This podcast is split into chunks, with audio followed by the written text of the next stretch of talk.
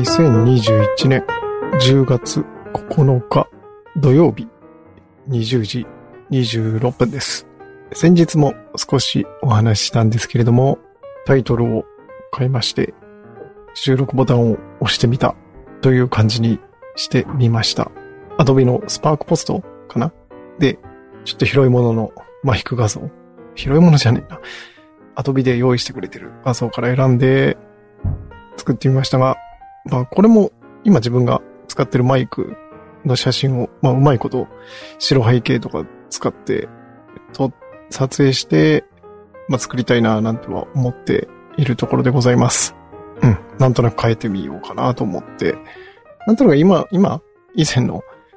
あのタイトルにも愛着はあるんですけれども、まあ迷ったら変える方かなと思って、まあコロコロ変えてもあれなんですけど、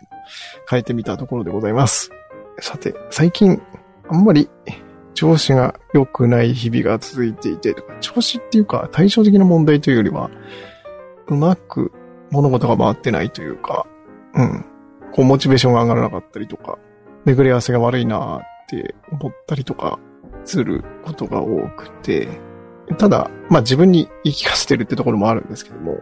うまくいってる時っていいと思うんですよね。ほっといても、まあ頑張ろうって気になるし。で、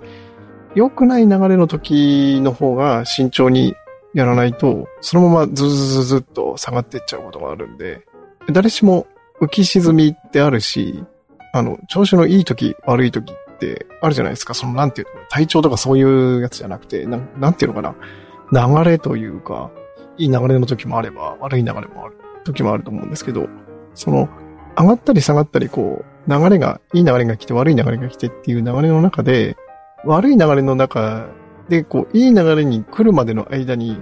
いかに耐えられるかっていうところが重要なのかなと思っていて、だから焦ってここで上がろうとしたりとか、すると余計泥沼になるような気がしていて、ひたすら、なんていうのかな、最悪の事態を避けつつも、なんとか好転させようって頑張りすぎずに、こう、しのぐみたいなイメージで、あの、焦らず、今時期じゃないっていうのも表現もちょっと、うん、適切じゃない気がしますけど、うん。だから悪い時ほど慎重に頑張りすぎないというか、で、あの、ダメになりすぎないっていうのもありますよね。これ、あもうここまでダメだったらやってみなくても一緒だってこう投げちゃうとかだと、そこであの習慣が途切れたりとかもしちゃうんで、頑張りすぎない、ダメになりすぎないっていうところを、あの、考えて、ちょっと耐えるターンかなと思って、今、えー、っと、日々過ごしてるところでございます。はい。まあ、タイトルの通り、何も考えずに収録ボタンを押してるんで、いつもながらまとまらないですが、今日はこんなところにしようと思います。最近この配信もね、なんていうのかな。とにかく一日一回やろうっていう ところで、なんか、